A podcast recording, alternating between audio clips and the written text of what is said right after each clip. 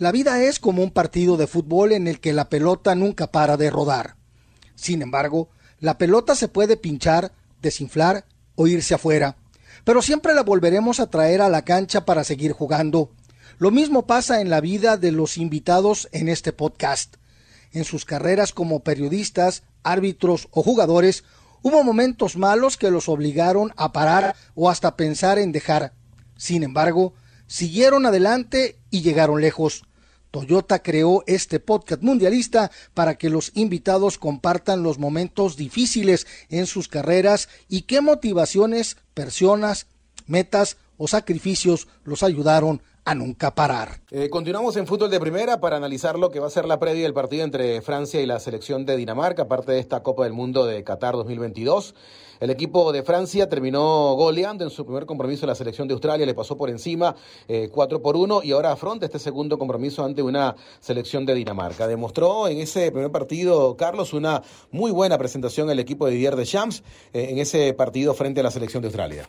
Así es, a pesar de que inició perdiendo el partido, pero rápidamente eh, tomó el nivel y le dio vuelta al juego. ¿Por qué? Porque es una selección que tiene grandes jugadores, eh, jugadores como Mbappé, como Giroud, que se reencontró con el gol y muy merecido fue el triunfo. El equipo de Didier Deschamps comenzó perdiendo ese partido, Carlos, frente a la selección de Australia, pero el buen trabajo de Chouameni en la mitad de la cancha, Giroud que marca par de goles, Kylian Mbappé, eh, tiene un arsenal importante, ¿no? a pesar de todas las bajas que cuenta Francia para esta Copa del Mundo, con la baja de Pogba, de Kanté, de Benzema, pero el plantel mantiene, o por lo menos en ese partido de Australia, demostró que, tiene las piezas necesarias para eh, poder asumir esta responsabilidad en el Mundial de Qatar. Totalmente, totalmente, Jesús.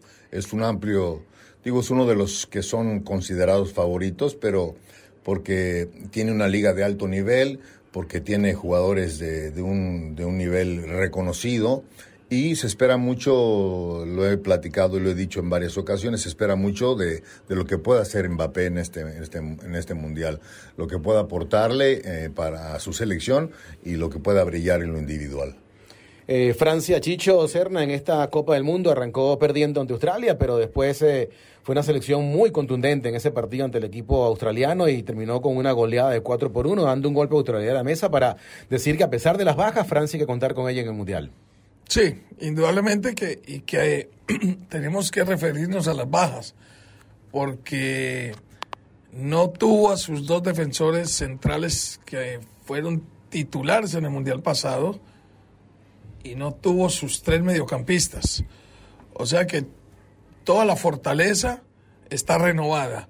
Y encontró dos defensores centrales de primerísimo nivel, muy jóvenes, fuertes, veloces, pero que juegan muy bien con la pelota, que desde atrás sacan muy fácil la pelota eh, eh, a balón dominado.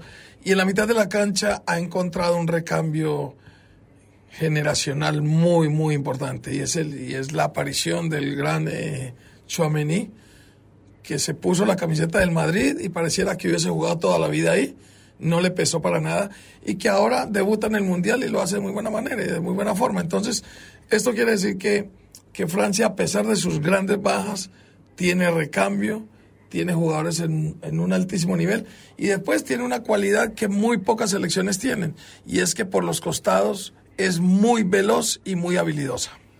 Se pierde lo que resta de Copa del Mundo, ¿no? Lucas Hernández que fue el titular en el partido contra Australia.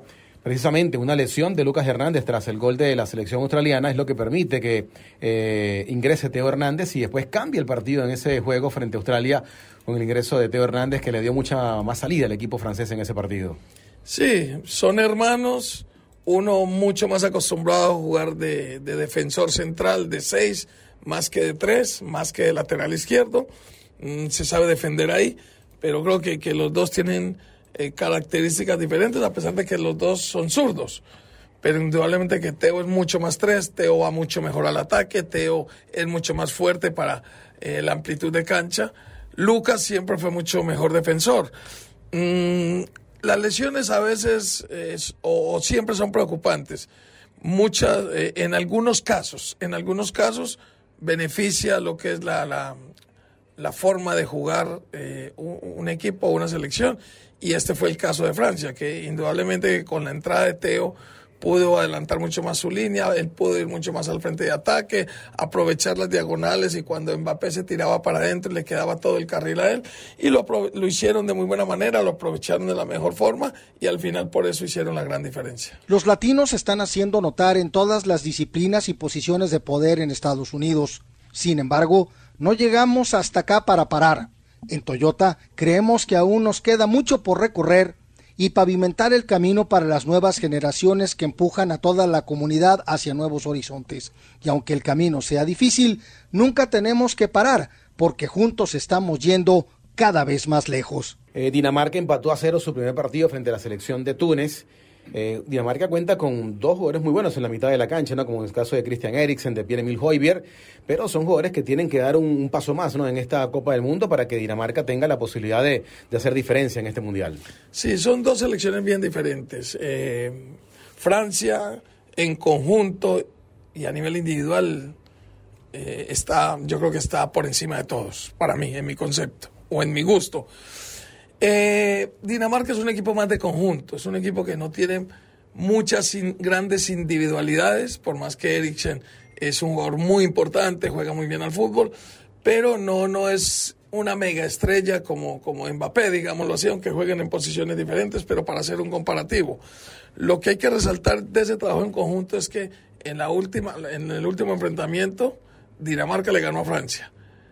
Ahora en el Mundial se van a volver a enfrentar uno empató, Francia ganó, indudablemente que va a ser un partido lindo porque Francia va a querer ganar para ir asegurando la clasificación a la otra fase y Dinamarca va a procurar evitar ese gran juego que tiene en conjunto y a nivel individual Francia y tratar de sumar para llegar con posibilidades a la siguiente fecha es lo que se está jugando en, esta, en esta segunda presentación de Francia, la clasificación a la siguiente ronda ante una selección de Dinamarca, Carlos, que en la primera fecha eh, empató a cero con Túnez y no dio su mejor versión al equipo danés. Veremos si, tiene la capacidad el equipo de Dinamarca para hacerle daño a Francia en este segundo partido del Mundial. Sí, eh, eh, he comentado en varias ocasiones que los equipos africanos no han sido equipos fáciles para, para nadie y en este sentido Túnez no lo fue no lo fue para Dinamarca, tuvo que esforzarse mucho, apenas sacó el empate, pero sabemos que, Dinamarca cuenta con jugadores de, buen nivel,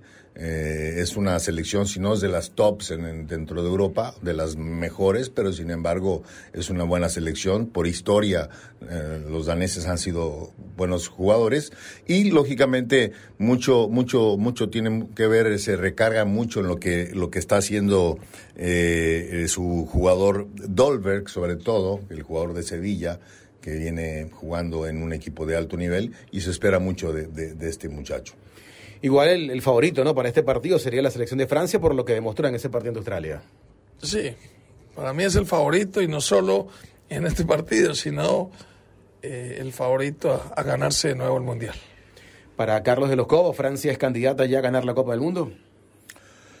Pues es una de las es una de las elecciones candidatas, pero acuérdate que te, tienen en el camino varias selecciones. En, en, el caso de Brasil, que es una selección de alto nivel, yo creo que eh, entre estas dos elecciones quedará, quedará la Copa. Bueno, es el análisis de la previa del partido entre las selecciones de Francia y de Dinamarca a través de Fútbol de Primera con Chicho Serna, Carlos de los Cobos y Jesús Eduardo Costa. Continuamos en Fútbol de Primera analizando la previa de los partidos de esta jornada del Mundial de Qatar 2022 en Fútbol de Primera. No te olvides de escuchar el próximo episodio del podcast La pelota nunca para de Toyota, en donde compartiremos las opiniones y el análisis de los partidos más importantes del Mundial con nuestros invitados especiales.